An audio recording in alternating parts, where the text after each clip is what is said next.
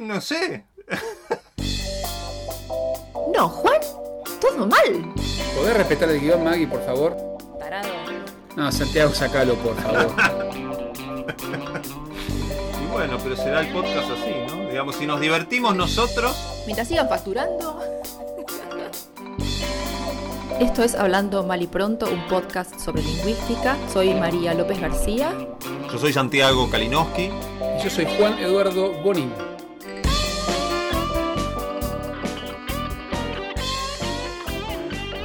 Hola, ¿qué tal? ¿Cómo les va? Hola. ¿Cómo están? ¿Qué tal? Muy bien. Episodio 6. ¿Cómo están o cómo les va? ¿Qué cambia si usamos un verbo u otro? La realidad que percibimos, la forma en la cual vemos el mundo a través de estos anteojos que es la lengua, ¿cambia según usemos un verbo u otro? ¿Cambia según usemos un verbo que requiere un objeto directo o no?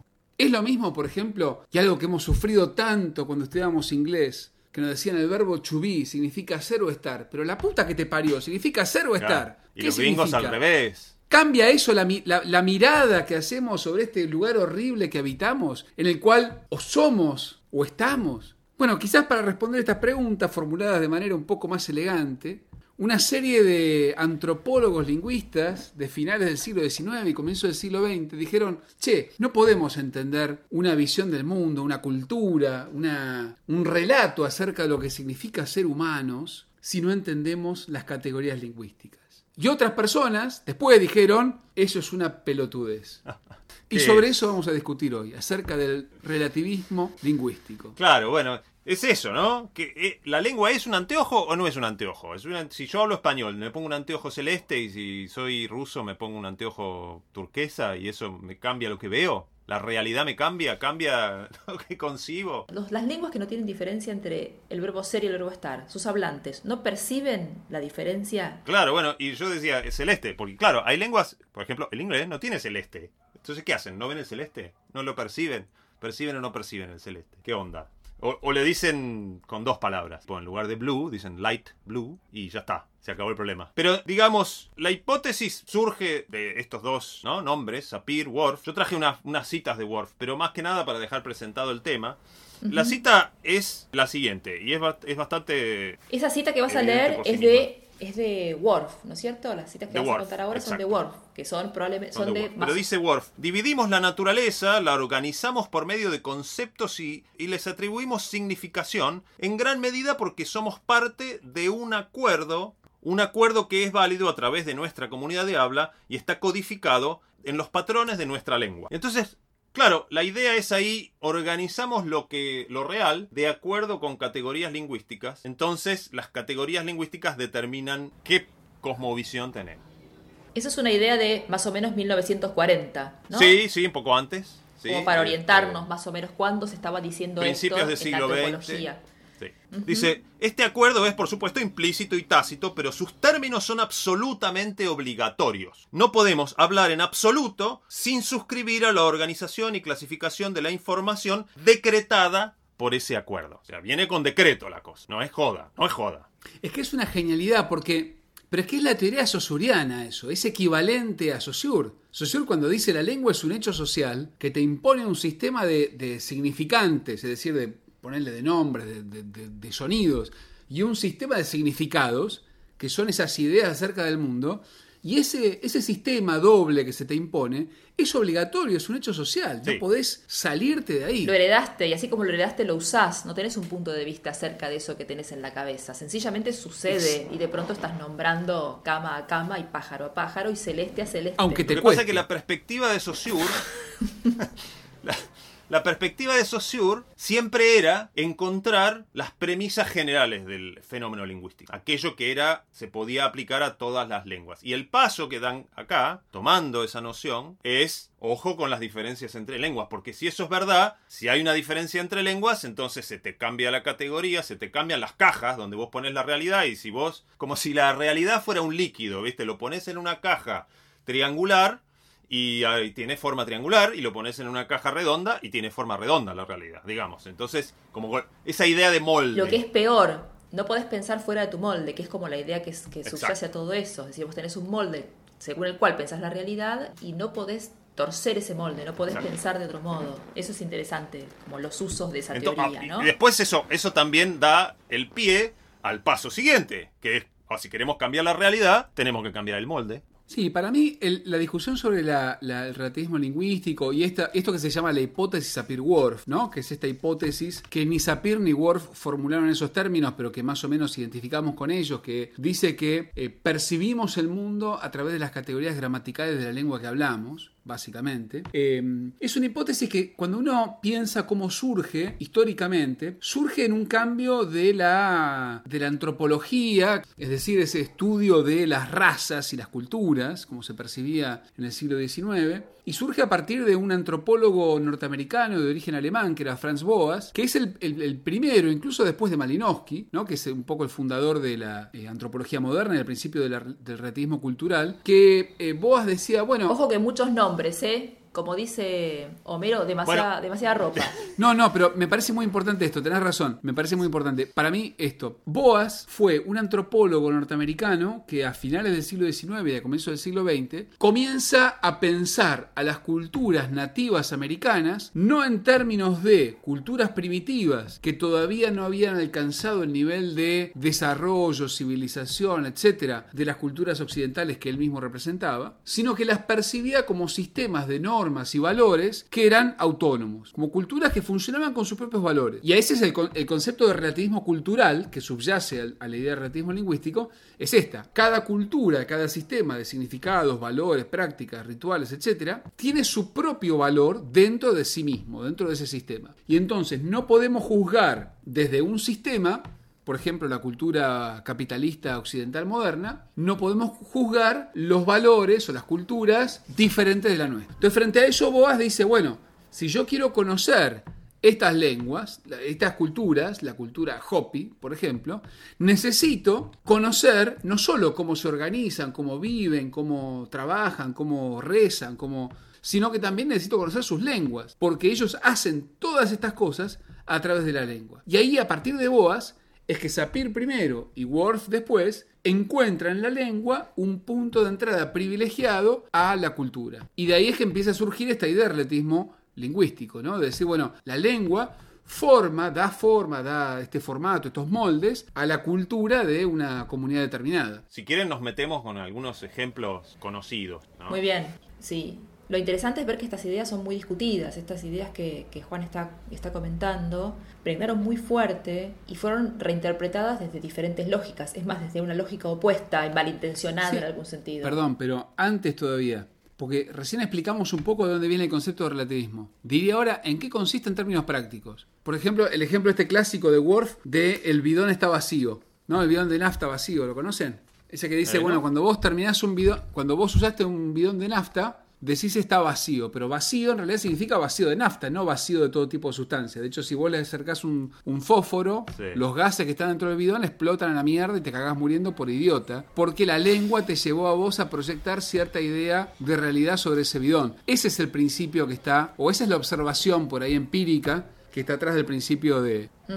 Sí, creo que son más, más claros los ejemplos de términos que designan hechos del mundo en las diferentes culturas, que son los más famosos, es decir, que los esquimales tienen 10 palabras para el blanco para poder diferenciar si, si el lago está eh, el agua está suficientemente Creo que, solidificada como Este, para caminar en por principio, yo que viví, si perdón, yo que viví en. Canadá, Maggie, no se le dice esquimal, se le- hay que decir Sí. inuit.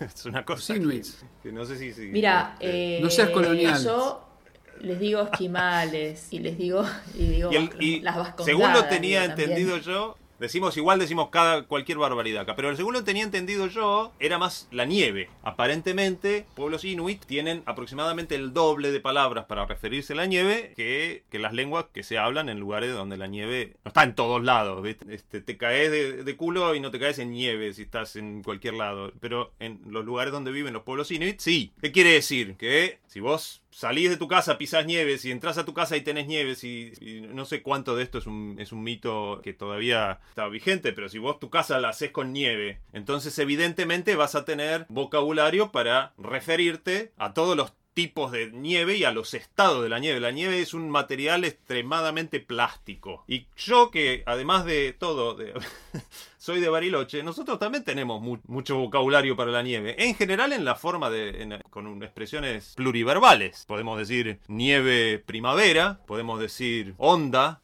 polvo, nieve en polvo, sopa, distintos eh, más o menos como si fuésemos inuit, ¿no? Porque evidentemente forma parte de nuestro entorno. Entonces, ¿cuánto de lo que se conoce como relativismo lingüístico no es en realidad el hecho de que una determinada lengua tiene un entorno que es diferente al entorno de, de los hablantes de otra lengua y por lo tanto tienen mayor riqueza? Yo a veces pongo el ejemplo de nosotros tenemos léxico para las líneas de colectivo. Eso es un léxico, una riqueza léxica que viene del hecho de que nuestro entorno está lleno de líneas de colectivo y que forma parte de nuestra práctica cotidiana para llegar de un punto a otro. De ahí a sacar la conclusión de que eso, se, eso expresa una cosmovisión diferente, está complicado, es problema. Sí, es un error básicamente metodológico. Es decir, vos no podés sacar esa conclusión de esos datos. Va mi tío a Polonia, ejemplo real, va mi tío a Polonia de vacaciones. No sé por qué, no fue a Cancún, fue a Polonia. Cuestión que viene y que paseó por Varsovia y que viera, la gente no, no hay carnicerías, no comen carne. Estuve paseando por el centro de Varsovia y no vi ni una carnicería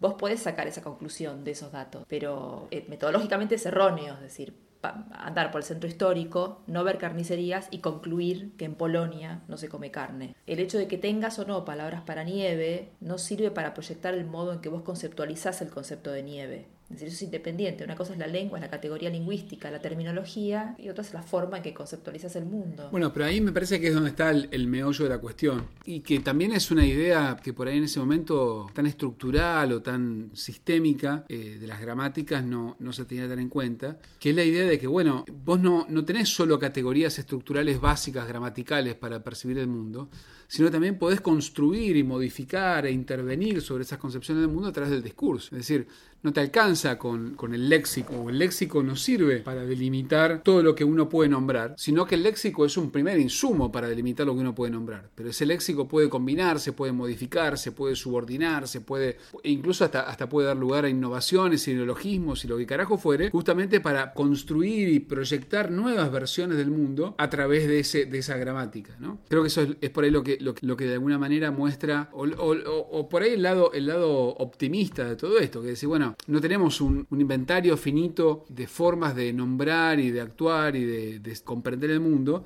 sino que tenemos un conjunto finito de elementos que podemos combinar de formas, de maneras infinitas. Y ahí es donde está el discurso y la posibilidad de crear y recrear nuevas formas de ver. Sí, sí, también a eso eh, sirve también para estar atento acerca de esos mitos en relación con que hay lenguas que no se pueden adaptar a ciertas formas de pensamiento, a ciertas formas en general vinculadas con el progreso entendido en términos occidentales, ¿no? Eh, lo que pasaba con las lenguas, lo que pasa muchas veces con las lenguas indígenas, esta idea de que no pueden generar conceptos abstractos, entonces hay una, una traje una cita que me parecía interesante, que es de un libro de texto argentino que se llama El Nene, que fue muy famoso, tuvo 120 ediciones y arrancó tipo en 1895 y hasta los años 60, hasta 1960, se vendía y se, se usaba en las escuelas. Y me pareció muy interesante esta cita, les voy a leer, es muy cortita. Dice, las lenguas americanas, inflexibles, sin abstractos, vaciadas todas en el mismo grosero molde gramatical, no eran susceptibles de desarrollo orgánico, no podían expresar lo que los mismos que las hablaban no podían concebir. Y esto,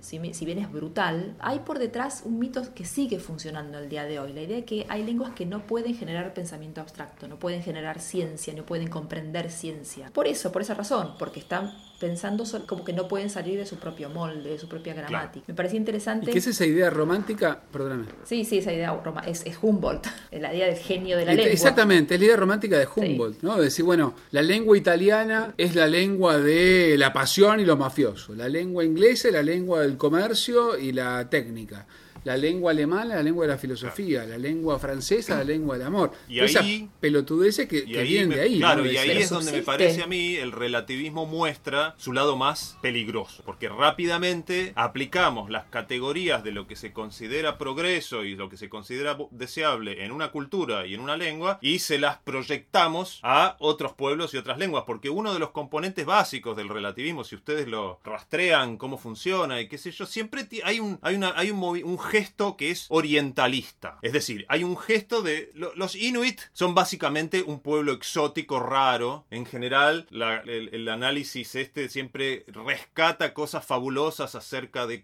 algún pueblo raro, ¿no? Sí. Y después entonces empezás a tener este peligro.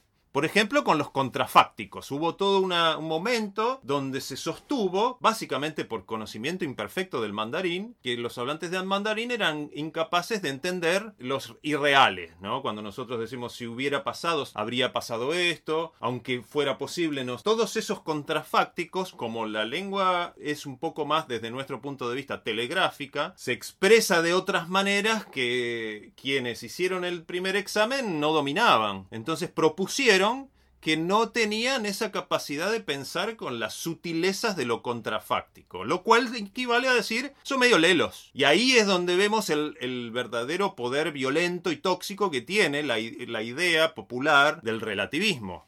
Porque si vos lo aplicás a este pueblo que hace aquello fantástico, después de ahí hay un milímetro para proponer que este, estos hablantes son todos medio nabos, por lo que decía Maggie, no tienen categoría para pensar en abstracto, no tienen los, eh, eh, las herramientas para ser contrafácticos, y se vuelve entonces una noción mucho más peligrosa. Sí, como todo prejuicio, como todo mito. Sí. y también, y también hay, otra, hay otra prueba que ha sido más experimental y empírica con respecto a, la presencia de ciertos universales lingüísticos, que son los estudios, por ejemplo, que hicieron en la década del 60 sobre color, sobre la manera en la cual las lenguas globales conceptualizaban el color y que encontraban que, bueno, que más o menos, seas chino, seas ruso, seas argentino, nicaragüense, inuit, lo que carajo sea, más o menos blanco y negro lo, lo diferenciás. Y para vos son colores distintos, y son distintos del verde, y son distintos del rojo, y eso está claro. Entonces, a ver, lo que se conoció como la versión fuerte del relativismo lingüístico, la hipótesis de Peter claramente fue refutada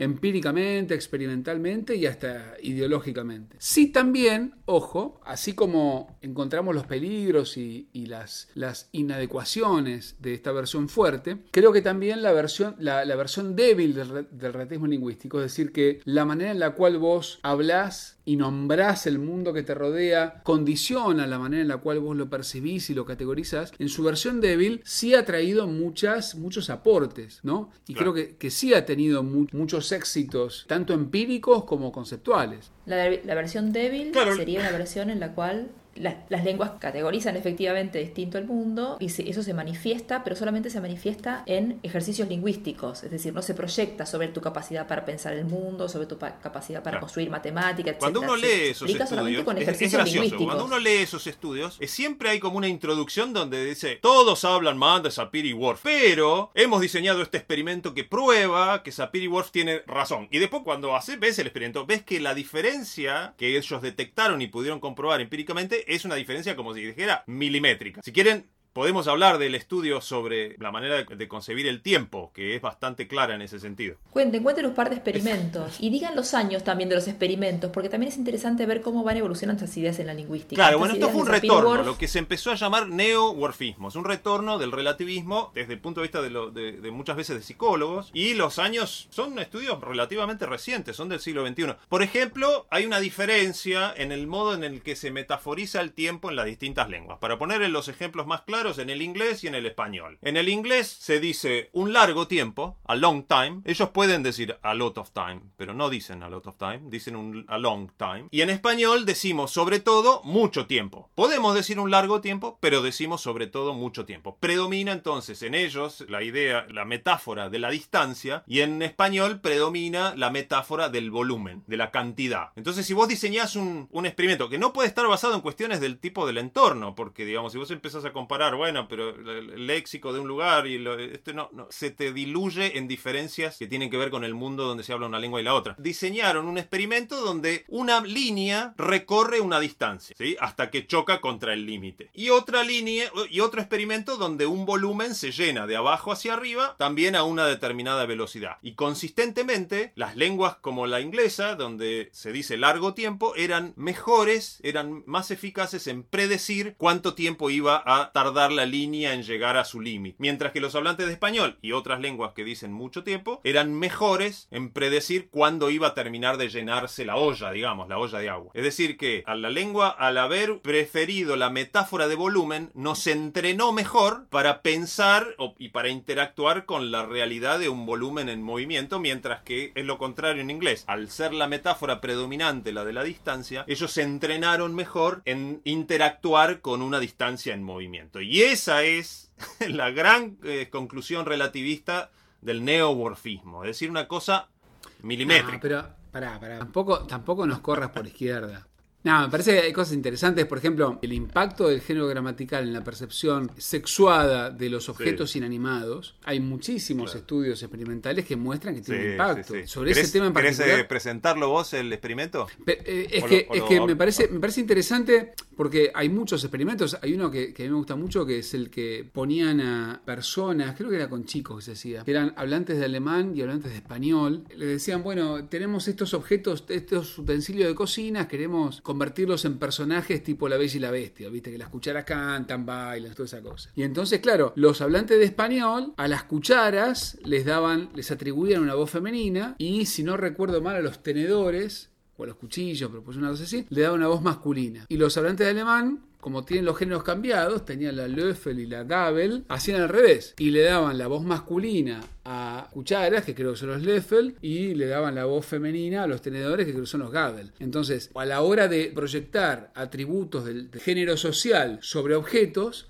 el impacto, el condicionamiento del género gramatical tenía claramente un rol. Sí, y también se hizo con adjetivos. Por ejemplo, puente. El puente en español, die Brücke en alemán. Entonces se le pedía a informantes que ante la palabra puente tiraran unos adjetivos. Y los hablantes de español tiraban robusto, fuerte, peligroso, qué sé yo. Y los hablantes de alemán tiraban esbelto, eh, elegante. Y después, con un grupo aparte, una encuesta aparte, determinaron que los adjetivos de los hablantes de español estaban prototípicamente asociados con valores de la masculinidad y que los hablantes de alemán eh, tiraban adjetivos prototípicamente asociados con la feminidad. Es, ¿Qué es lo que voy a decir? Lo mismo con el... Sí, ahora le metes cualquier otra variable. Estoy pensando en el puente La Noria, es lo menos elegante que vi en mi vida. Pero los a mí puentes alemanes son una cosa. Entonces decís, sí, sí. Capaz que tiene que ver con todo eso. es hermoso, la gramática, pero bueno, el alcance. Para un de cachito, estas- las curvas, las curvas de Puente de la Noria Tenés son razón, femeninas. Juan. No, pero puede ser, pero digamos que si aceptamos eso, ¿qué pasa? ¿Qué pasa con la cosmovisión? Tenemos simplemente que se hace, hay una proyección entre el sexo y el género gramatical, pero después los valores de lo asociado a lo masculino y los valores de lo asociado es universal, es universal, es como una manera de expresar en las diferencias el hecho de que los alemanes, los, los- los que hablan alemán, los que hablan español, quienes hablan inglés, todos pensamos el género de la misma manera. Solo que, como hay diferencias superficiales, digamos, como en las convenciones de la evolución lingüística a lo largo de la historia, algunas cosas terminaron siendo masculinas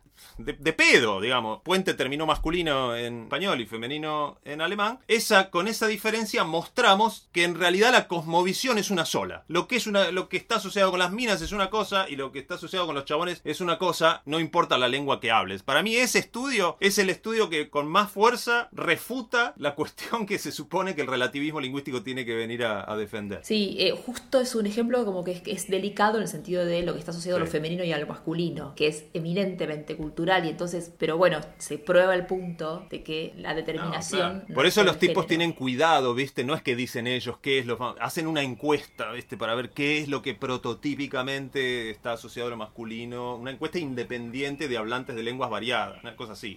Sí, es cierto igual Santiago que esa lectura es ideológicamente más complicada porque te dice tenés relativismo lingüístico, pero tenés ideas sobre Sí. el género universales, ¿no? ¿Qué es eso? Es decir, bueno, en lenguas distintas, la gramática te asocia distinto al género social, pero las ideas de lo que es mujer, lo que es varón son universales. Eso es más Eso es complicado. La idea de la semántica universal. Bueno, es complicado. Para mí hay una coincidencia, sobre todo en Occidente. sé yo, hay Exactamente. una coincidencia, pero es una cosa como para mostrar en realidad que el gesto metodológico es deficiente, porque vos estás queriendo mostrar una diferencia donde no la No, hay. es cierto No también. estoy haciendo una declaración fuerte sobre las ideas del género en el mundo, porque igual ahí hay, hay cuestiones bastante universales, de ¿no? ahí, maravilla. que- inercias de la fuerza de física y demás. No, a mí sí me parece una cosa interesante, y es que estas ideas acerca de la relación entre forma lingüística o, o- o sistema gramatical y sistema de, de significados o de creencias o de conceptos o lo que carajo fuere, está en la base de lo que conocemos como análisis del discurso. Es decir, la idea de que la manera en la cual hablamos produce o reproduce significados o sistemas de significados que son comunes al grupo de hablantes que llamamos ideología. Sí. Y eso también se ha probado experimentalmente. Una cosa interesante, el análisis del discurso en eso, es decir, el análisis del discurso se, se propone analizar la manera en la cual las personas usan eh, la lengua porque suponen que esa manera de hablar condiciona o reproduce maneras de ver el mundo. ¿no? Por un lado, condiciona en cuanto a tu manera de hablar eh, cuando tu hijo o tu hija te dice se rompió la ventana, vos se supone que suponés que la ventana más o menos se rompió sola y entonces le preguntás, pero ¿y cómo se rompió? ¿Qué le pasó a la ventana? Porque esa forma sintáctica proyecta un- una acción que le pasa a la ventana sola sin que nadie lo ocasione. Y otra cosa es cuando vos le decís, bueno, no, eh, rompí la ventana de un pelotazo, u otra cosa decir, Claro. la pelota rompió la ventana, o la, pelo- la, la ventana fue rota de un Sí, pelotazo, sí. etcétera. O se murió el pececito, como el ejemplo de Kill Bill, ¿viste? Se murió el pececito, ¿te acordás? La ¿Cómo hija de Bill, que es la hija de Uma Thurman. Dice, se murió el pececito. Y Bill le pregunta, ¿y cómo se murió? Y porque estaba en la alfombra. Después de que, de que estaba en la alfombra, ¿qué le pasó? Y yo lo pisé. Ah, bueno. Y dice Bill, ah, aparecen datos. Exactamente, que es lo mismo que pasó en Argentina en el 2001 cuando se dijo la crisis eh, generó dos nuevos muertos. O... Entonces, me parece que Claro. también esta idea de... Porque, porque si no es muy fácil como... Hay, hay de estos titulares de femicidios, de este- los celos y la mataron. Exacto. ¿Cómo Bueno, pero, pero es que otra vez, chabón. ahí es interesante porque la, la gran diferencia entre una mirada de un relativismo lingüístico medio tradicional y, y el análisis del discurso es, es justamente la, la- la idea de que el, el análisis del discurso observa de qué manera los hablantes, dentro de ciertas condiciones ideológicas, sociales, históricas determinadas, construimos diversos significados con el mismo conjunto de palabras o de recursos semióticos. Entonces, eh, vos podés decir, bueno, Jorge mató a la esposa y, mató a una mujer y su femicidio, etcétera, y otro puede decir, no, el patriarcado mató a la esposa o, mató a la mujer o lo que sea. Y entonces, dentro de un mismo sistema gramatical, un mismo eh, conjunto léxico, lo que sea, vos podés construir distintas maneras de ver el mundo. Y ahí es donde me parece que, y por ahí porque me dedico a eso y entonces le, le vamos a dar unos puntos extra, el análisis del discurso es una buena manera de conciliar de algún modo esta tensión entre universalismo y relativismo lingüístico. ¿no? Decir, bueno, Claro, tenemos claro. Eh, un conjunto limitado de categorías que nos permiten describir la realidad, pero también es cierto que desde condiciones sociales, eh, culturales e incluso desde ciertas, de ciertas formas de agencia más individual, podemos construir ideas, visiones, eh, relatos sobre ese mundo que ya no están determinadas ni por la gramática ni por el diccionario, sino que se producen en el discurso. ¿no? Sí, En sí, no, son no somos cerebros moldeados por una lengua. Somos hablantes de una lengua y por lo tanto tenemos categorías gramaticales, un diccionario, un léxico, etcétera, y con Claro. eso hacemos cosas en el mundo. Es decir, Pero el problema está con el relativismo es cuando se convierte en un juicio monolítico sobre los hablantes de una lengua. Ahí es donde aparecen los riesgos y los peligros. Lo que vos decís estoy totalmente de acuerdo. Eso es, eso es así. Y las estrategias que tenemos los hablantes para generar nuestro discurso, para hacer eh, la configuración discursiva que se nos cante, porque nos rinde, porque sirve, porque nos sirve para hacer lo que queremos hacer en el mundo, eso es un hecho. Pero el tema está cuando, porque donde vos lo, lo convertís en el juicio monolítico sobre todos los hablantes de la lengua, se convierte en una especie de... es el mismo gesto de una declaración xenófoba. Es exactamente igual. Es un juicio que se emite sobre una masa de personas, indiscriminadamente, solamente porque comparten un rasgo que es medio casual. Todos son hablantes de chino. Bueno. Sí, sí, ese, ese discurso que dice el argentino es así. Eh, somos argentino- así. Claro. Otro mito es el mito de que existen cosas intraducibles. Que el alemán te dice no sé qué y es imposible de traducir. O que el in- en inglés se, existe la diferencia entre meat y flesh. Y no solo eso, expresa una cosmovisión, que no sé cuál es, la cosmovisión que se expresa a través de una distinción entre la carne y la carne viva, sino que es, es la idea de que, de que no hay una expresión equivalente. Cuando vos claramente decís, siempre que decís esto es intraducible, después haces un, un pequeño esfuerzo y lo traducís. Sí, eh, Como por ejemplo. probablemente no haya, en ¿qué tanto no en son, alemán? en tanto son sistemas distintos, son, son, sí, son, son- no son exactamente equivalentes. ¿Cómo? El tema es que Tipo- justamente todos los hablantes somos capaces de poder pensar las ideas en otras lenguas. Jan Freud. Jan Freud no se puede traducir. Es imposible. No. Mentira. Es cuando vos te alegrás que al otro le pasó algo malo. Ya está, lo traduje. Carne, eh, flesh no se puede traducir. Eh, sí, carne viva. Decís carne viva. Sí. Ya está, lo tradujiste. yo diría te Siempre que se dice que algo es intraducible, haces un paso más y lo traduces. Iba a decir, yo te, te diría que te aproximaste. Porque en efecto, es decir, las lenguas son sistemas distintos y en ese sentido no son completamente intercambiables los términos. Hay un término en alemán que se traduce al castellano. No, eso no sucede, porque justamente el castellano, la palabra del alemán no entra en el sistema tal como está organizado en el castellano, pero sí es cierto que somos los hablantes capaces de pensar, de pensar los términos de otras lenguas, de poder construir los términos de otras lenguas. Y no solo de pensar, sino también producirlos y de comunicarlos, ¿no? Es decir, y, y que esto para mí es una de las cosas interesantes de todo esto, que es que la lengua no solamente reproduce una manera de ver el mundo que está codificada, gramatical y léxicamente y lo que sea, sino que a su vez en el discurso podemos modificar esa forma de ver el mundo, esa forma de actuar en el mundo, ese significado que le damos a vivir en este mundo horrible que nos rodea, e incluso eso muchas veces se traduce también en cambios lingüísticos, de maneras misteriosas, como siempre, que se, produce un cambio lingüístico. nunca hay intervención de ninguna fuerza en los cambios lingüísticos, claro. Antes de que vayamos no, cerrando... Tantas que no sabemos qué carajo son. Antes de cerrar, yo quiero recomendar a la, audiencia que miren, que está buenísima la película Arrival, La Llegada, la película de la lingüista que salva el mundo. Y no es cualquier lingüista, es Amy Adams. Bueno, recomendar la película Arrival, La Llegada. Está buenísima, ¿eh? Está buenísima, aunque yo no estoy de acuerdo con nada de... Yo estoy de acuerdo en todo, está muy buena. Es Sapir Whorf fuerte. Claro, es Worf, pero... de hecho, en un momento la nombra, así. Fuerte, no solo fuerte, atómico, es Worf atómico. Es Sapir Whorf Big Bang, esa película está pensada en 1920, pero está muy buena. Pero miren, eso, vienen unos extraterrestres y mandan a una lingüista a comunicarse. Entonces la lingüista empieza, empieza a tratar de aprender la lengua para comunicarse con los extraterrestres, para preguntarles para qué vinieron. Básicamente quiere saber si nos vinieron a matarnos a todos. No, no vinieron a matarnos. Dejan una sorpresa, no les voy a contar. Pero el caso, lo interesante es que eh, ella al aprender la lengua empieza a pensar como los extraterrestres. Entonces empieza a tener como unos, unos poderes que unos vienen... poderes locos. Se los, provee el hecho de... para nosotros es un poder. Ver el futuro es un poder, es un superpoder. Uy, y es un poder loquísimo. Sí, sí, un pico, ¿no? El caso es, muy interesante porque es la tesis Sapir-Whorf clarísimamente explicada en la comunicación entre un humano y un extraterrestre. Y para mí, Maggie, si me permitís, es una vuelta sobre, sobre, Sapir-Whorf porque es Sapir-Whorf más pragmática. Es decir, las categorías gramaticales condicionan tu manera de ver el mundo y hablar es actuar sobre el mundo. Entonces la posibilidad de hablar de nuevas maneras te permite generar nuevas acciones sobre ese mundo que en este caso implican ver el futuro. Claro, sí, sí, sí. Bueno, ahí va la recomendación de la tesis a No, pero a ver, sí, como para que no quede, como para que no quede una, una mirada tampoco muy caricaturesca sobre todo esto, me parece que la hipótesis Sapir-Whorf o esta idea del relativismo lingüístico, por un lado tiene el valor, o tuvo el valor a comienzos del siglo XX, el primer tercio del siglo XX, de entender que las lenguas originarias, americanas en su caso, y también otras lenguas, no son inferiores con respecto a las lenguas europeas, sino que tienen cierto sistema gramatical, léxico, semántico, pragmático que les es propio. Y claro, es en todo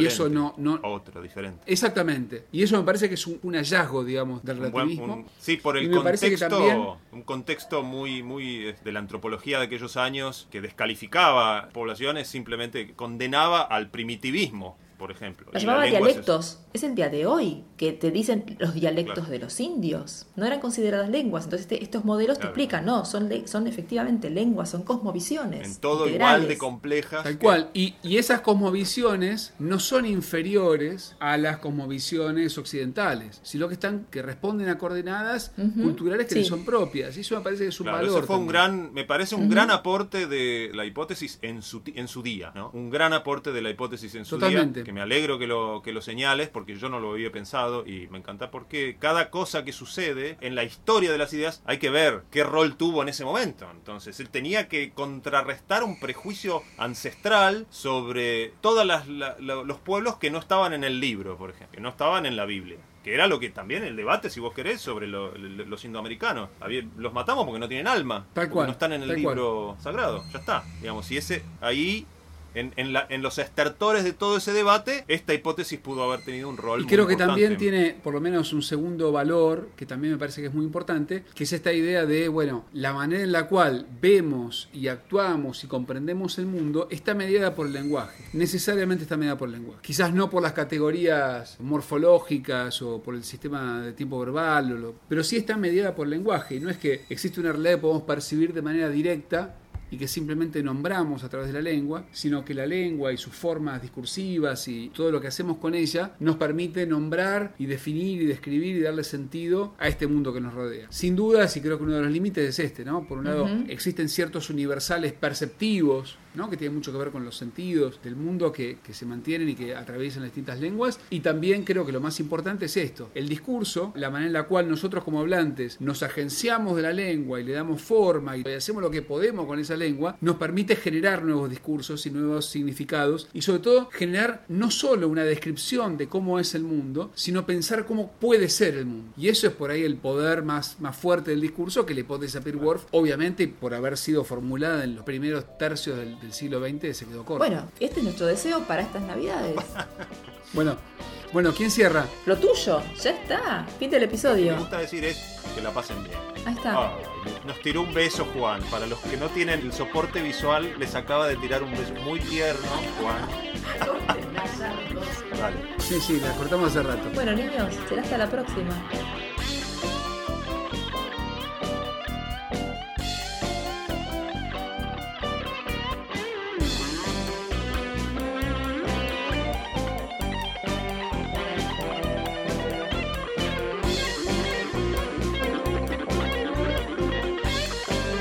Fue Hablando Mal y Pronto. Nuestro mail es maliprontopodcast.gmail.com y en Twitter estamos en arroba maliprontopod. Nuestro tema musical es el cuarteto de los hermanos Lowenstein de La Sincrónica Parlante. Che, les tengo una mala noticia. Me parece que este episodio del podcast tampoco nos va a servir para un choto.